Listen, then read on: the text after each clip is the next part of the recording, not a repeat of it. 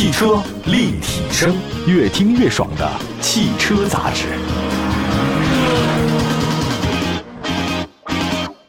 各位大家好，欢迎大家关注本期的汽车立体声啊。今天我们在节目当中啊，跟大家聊一个比较有趣的车型。其实长期以来呢，咱们中国消费者买东西啊比较简单，就大家呢也不会想特别复杂，往往就是性价比比较高，比较便宜啊，能够用就行了。如果说你要买车的话呢，尤其是家用轿车，这个购买标准特别简单，就两个，一个是大空间啊，一个是省油，这是关键指标哈。其实紧凑型的轿车呢，就是 A 级车啊，这按照德国人的分类啊。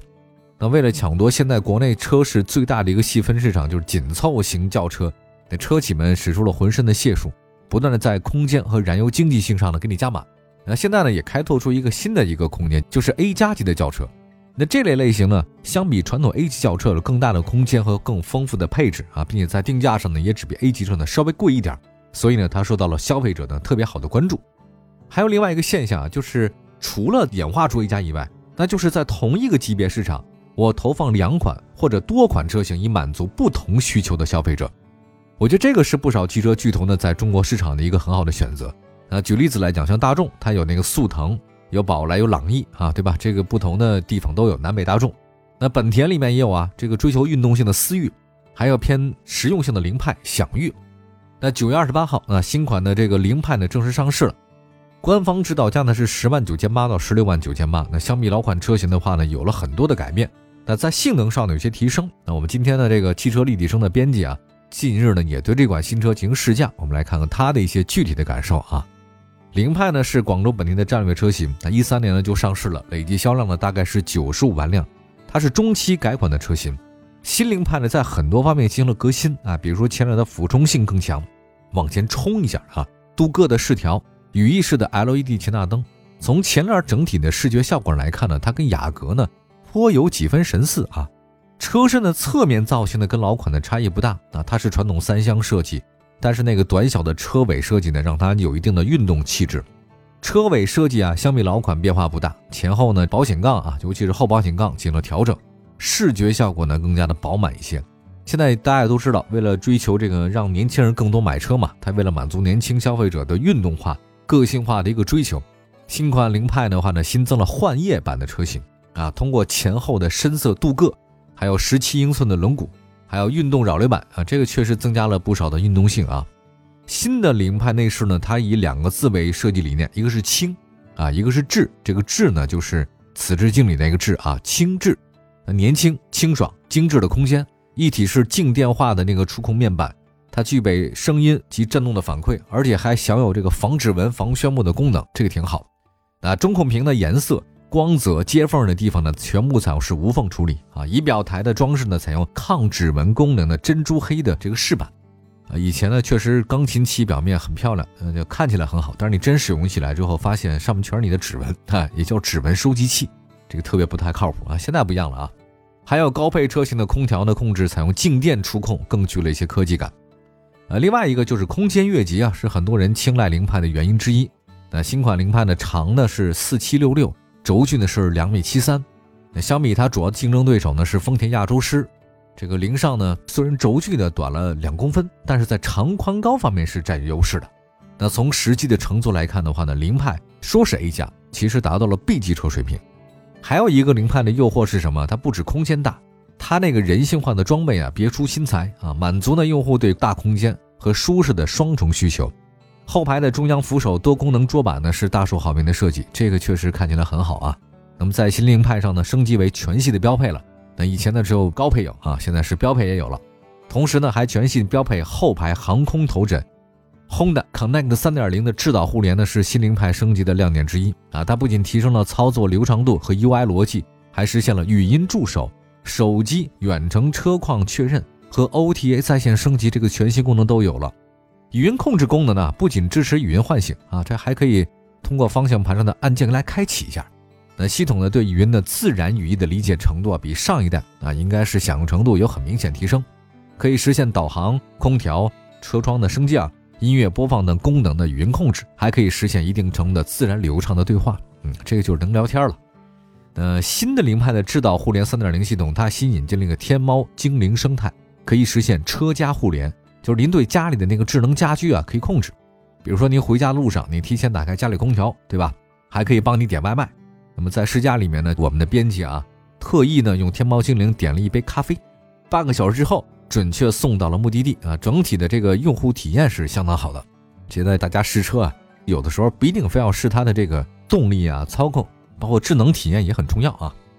Honda Connect 3.0智导互联呢，还实现了车机和手机的深度互联。哎，通过手机的 APP 设定好的导航，可以同步给车机。停车后步行阶段的导航的内容呢，可以由车机同步至手机，得完成最后一公里点对点的导航。另外，新车呢还追加了一个叫 Turn by Turn 的功能，可以跟 Honda Connect 3.0智导互联的进行联动。那导航系统激活以后呢，可以直接投射到液晶仪表盘上，同时显示方向和距离。那确保驾驶员能够以最短的视线移动，确认前方的路线，这个还是比较高级的哈。那么休息一下，一会儿呢再跟大家讲讲它的动力系统方面，还有包括一些基本的配置有哪些车型啊？我们马上回来。汽车立体声，回到节目当中，您现在关注到的是汽车立体声。我们这期节目啊，跟大家说的是我们汽车立体声的编辑啊试驾了广汽本田新凌派之后的一些感受。我们也说到了新凌派这个车呢，是广汽本田的一个战略车型，大家也都特别关注啊。刚才说的是它的一些基本信息，那现在说说它的动力系统。那动力系统方面呢，新凌派呢依然提供 1.0T 和1.5升的混动两种组合，就这个比较有意思啊。1.0T 发动机呢虽然是三缸，但技术含量不低，通过低排量的这个小型涡轮增压、电动废气门的组合，降低涡轮迟滞，控制高速助推。这款发动机呢是双 VTEC 吸气 VTEC，还要通过气缸冷却技术改善燃烧，提高冷却性能，降低摩擦。发动机最大功率呢是九十，最大扭矩一百七十三，匹配 CVT 变速箱。NEDC 的综合工况呢油耗低到了百公里四点九升。也其实小排量它就是省油，这个真是无敌，没办法啊。大家说这个是小排量会不会拉不动呢？这个完全不必要担心啊。现在因为小排量涡轮增压完全不一样，它经过那变速箱的梳理啊。车辆在加速过程里面很顺畅，它没有突兀感。那因为呢涡轮增压器呢介入比较快，在起步阶段呢是不感到乏力的，动力响应速度呢也是很快。新凌派的锐混动车型呢搭载第三代 iMMD 双电机混合动力系统，由汽油发动机、高功率电机、eCVT 双电机动力控制单元及由锂离子电池等构成的智能动力单元等组成。它整体呢更小更轻，同时呢这个能耗呢就更低一些。那么，相比2.0升的第三代 iMD 的混动系统呢，这个系统在车辆上下坡的时候啊，对这个动力输出的控制策略是改变的，它能提供更自然、符合驾驶者直觉的驾驶感受。这套系统呢是以大功率的电机驱动为主啊，电机最大扭矩呢是267，综合最大功率呢113，有纯电、混动和发动机直驱三种的行驶模式。那么 EV 行驶模式呢，简单说一下，在起步啊和行驶过程里面，它巡航的时候使用。由电池向行驶当中的这个电机供应电量驱动行驶，它这个电机的驱动平缓、强劲的，而且是安静的。那么混合动力行驶模式呢，是在需要强劲加速的时候使用，发动机驱动发电用电机，将电力供应给行驶用电机驱动行驶。那么通过电机驱动啊，中速行驶的时候它就比较稳了。还有一个呢，就是发动机行驶模式，这个是在哪儿用啊？在高速的巡航时使用。直接连那个离合器啊，发动机的动力呢，直接传到了车轮，这个就比较简单啊，好理解。这三种驾驶模式啊，它这切换不是由你控制的啊，它是由那车辆控制单元控制的，可以自动切换啊，兼顾爆发力、加速性能和燃油经济性。那在满足油门的开度、车速和输出功率以及电池容量等条件下呢，可以强制启动 EV 模式。三种模式的切换条件，除了电池电量与车速以外，iMD 系统呢会以油耗为优先。电池状态、温度、SOC 这些车辆状态选择最佳的行驶模式，反正一切呢就是动力又好又省油，这个是比较好的啊。那么其实从这个设计理念能看出来，就本田混动系统啊，它更接近电动车。那么在低速下的话是电驱动啊，好处呢就大家都知道，安静平顺，这个是很多家用车追求的。那如果你要爆发力，它也不会失望。那电动机的特性呢是随时都有大扭矩输出啊，同时呢以电驱为主的设计呢，它燃油经济性也好。新款凌派呢，它其实对底盘的系统的进行优化，那通过改变了悬挂的衰减率和弹簧，增强车身的一体感和行驶的稳定性。它通过调整 EPS 软件，提升了转向的手感，提高低速时的操作便利性及转向的轻盈感，还有中高速行驶时候的安心感和稳定感。我这么理解吧，就是起步的时候让你轻盈啊，但是高速的时候呢让你稳重。另外呢，换叶版的车型的悬架呢还进行了专门调校，提高了操作的稳定性，同时也提升了乘坐的舒适性。那除了底盘调教优化之外，新凌派呢还在 NVH 领域呢进行了提升。其实 NVH 领域提升啊，简单的说吧，那就关键看你下不下本。那新凌派呢在地板、地毯、前发动机盖的隔音层、中控台的隔音层、前翼子板、前围挡板。都用了更为厚实的隔音棉，呃，有时候 NVH 啊，就看你愿不愿意花钱，你舍得用料在关键的地方。小时候我们家有一个亲戚呢，他这个做红烧茄子总是特别好吃，怎么做怎么好吃。后来问了原因了，才知道，就人家舍得放油啊，茄子吸油，你敢用油，它就好吃嘛，味道就足。好吧，再说一下实际感受下来啊，行驶过程里面，它兼顾了平滑的路面、颠簸的路面路感和质感，路噪和胎噪的控制明显提升。乘坐呢是更加舒适的。其实凌派它不是一款运动的紧凑车，但是它的整体驾驶感受呢是很好的。转向系统呢是顺滑而且是精准，那电动助力转向呢也不会让低速泊车很费力。那么在可以高速行驶里面显出自己沉稳的一面。制动踏板呢脚感也很好，力道均匀，你要多少有多少，这个让人很有安全感啊。安全配置方面，新凌派搭载的 Honda Sensing 安全超感智能驾驶辅助系统，这个系统呢包含什么？LKAS 车道保持辅助系统，RDM 车道偏移抑制系统，CMBS 碰撞缓解制动系统，TSR 交通标志智能识别，带 LSF 的 ACC 主动巡航控制系统等丰富功能，可以帮助驾驶者呢轻松应对呢各种复杂的路况。新的凌派呢可以智能的跟着拥堵的车流前行，极大程度解放双脚，不用你油门和刹车之间来回换。省去了特别多的功夫哈，挺好的。那么从实际体验来看呢，安全的超感驾驶辅助系统啊，这宏大这方面表现的非常稳定和精准，实用性很强，在高速路的行驶过程里面非常方便。呃，另外还有一个就是 LWC，这个是盲点显示系统。那行驶当中啊，很多车道路段它有那个后视镜的视觉死角，有这个以后呢，你这行驶更安全，也更加的便捷一些。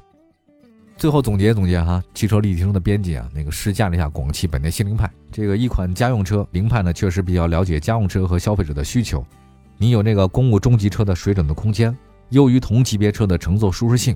还有 iMMD 双电机的混合动力系统啊，这个动力又强，油耗又低。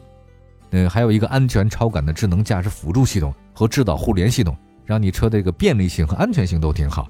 其实。如果说您的预算呢在十五万啊，准备是买一个大空间、大品牌的家用车的消费者，我觉得新款凌派呢算是挺好的一个选择，优点还是挺多的。那大家可以多关注关注。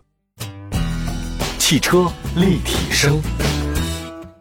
好，我们接下来呢关注一条最新的资讯啊，汽车方面的，十月二十八号由汽车新锐全媒体联盟主办的二零二一中国武汉智能与新能源汽车论坛在武汉理工大学隆重举行。论坛邀请了国内知名的专家及学界和商界代表，注重交流汽车产业最新发展的成果，聚焦中国智能汽车、新能源汽车发展的现实路径与问题，以市场井喷中的冷思考为主题呢，深入研讨，助力中国汽车产业实现高质量发展。那这次论坛呢，得到了东风集团、江汽集团、上汽通用五菱、东风本田、上汽大众、特斯拉、蓝图汽车、广汽三菱、一汽丰田、东风风神、广汽传祺、广汽菲克。东风启辰、东风悦达起亚、北汽昌河、北汽极狐、吉利汽车、领克汽车、奇瑞汽车、奇瑞捷途、广汽丰田、长城汽车、广汽安等企业的大力支持。汽车新锐全媒体联盟会长樊先荣表示呢，当前呃中国的汽车工业正在发生深层次的变革，如何把握电动化、智能化、网联化、轻量化、共享化趋势，实现产业的高质量发展，成为中国汽车产业的突出任务和严峻挑战。这次论坛的话呢，重点聚焦减碳、创新、融合发展的行业大势，探索中国智能汽车、新能源汽车高质量发展之路，为智能汽车、新能源汽车的发展把脉定向、献计献策。国务院参事室特约研究员、国家统计局原总经济师、著名的经济学家姚景元在演讲中说呢，面对百年未有之大变局和国内外复杂的经济形势，国家制定了以国内大循环、国内国际双循环的发展战略。我们要进一步的向绿色环保、智能协调发展，继续大力提倡创新和创造。产业革命已经进入到了以计算机、人工智能、大数据为标志的新时期。智能和新能源汽车迎来了发展的大好时机。全国乘用车联席会秘书长崔东树呢，站在全行业的角度，他用一系列详实的数据分析了中国的智能汽车、新能源汽车行业和市场走向。他说，今年中国的新能源汽车销量有望达到两百四十万辆左右，同比增长百分之七十六。他预计呢，到二零三零年，中国的新能源汽车渗透率将达到百分之四十。那市场前景呢，应该是相当的广阔呀。中国汽车技术研究中心有限公司首席专家。中汽中心汽车实验研究所智能网联实验研究部的部长秦孔健在演讲中说：“中国针对智能网联汽车发展的顶层设计日益完善。那智能网联汽车发展目标与体系任务基本明确，行业监管与产业安全受到高度的关注。那智能网联汽车要跟得上新时代啊，实现大发展。下一步呢，就必须迎接安全挑战、行业多头管理挑战。”产品技术挑战和测评体系的挑战，以满足人们对美好生活的需求。来自工信部智能网联汽车智库的专家雷红军在演讲中介绍了长续航氢燃料公交技术要点。他说，目前啊，这个十米八的氢燃料电池城市客车一次加氢只要十五到二分钟，就可以实现超长续航五百公里。续航五百公里的氢燃料公交车已经在成都运行快一年了。氢燃料技术路径在乘用车上的运用一样是前景广阔的。此外呢，江淮新能源乘用车公司副总经理兼销售公司兼营销公司总经理汪光玉还应邀呢在会上介绍了江淮新能源汽车的研发生产的经验。江淮汽车与东风技术中心、东风本田等单位的相关负责人还以沙龙的形式对新能源汽车发展和急需解决的问题进行了广泛的研讨。行吧，欢迎大家随时关注汽车立体声的官方微信、微博平台，同名搜索我们的节目。我们下次节目再见，拜拜。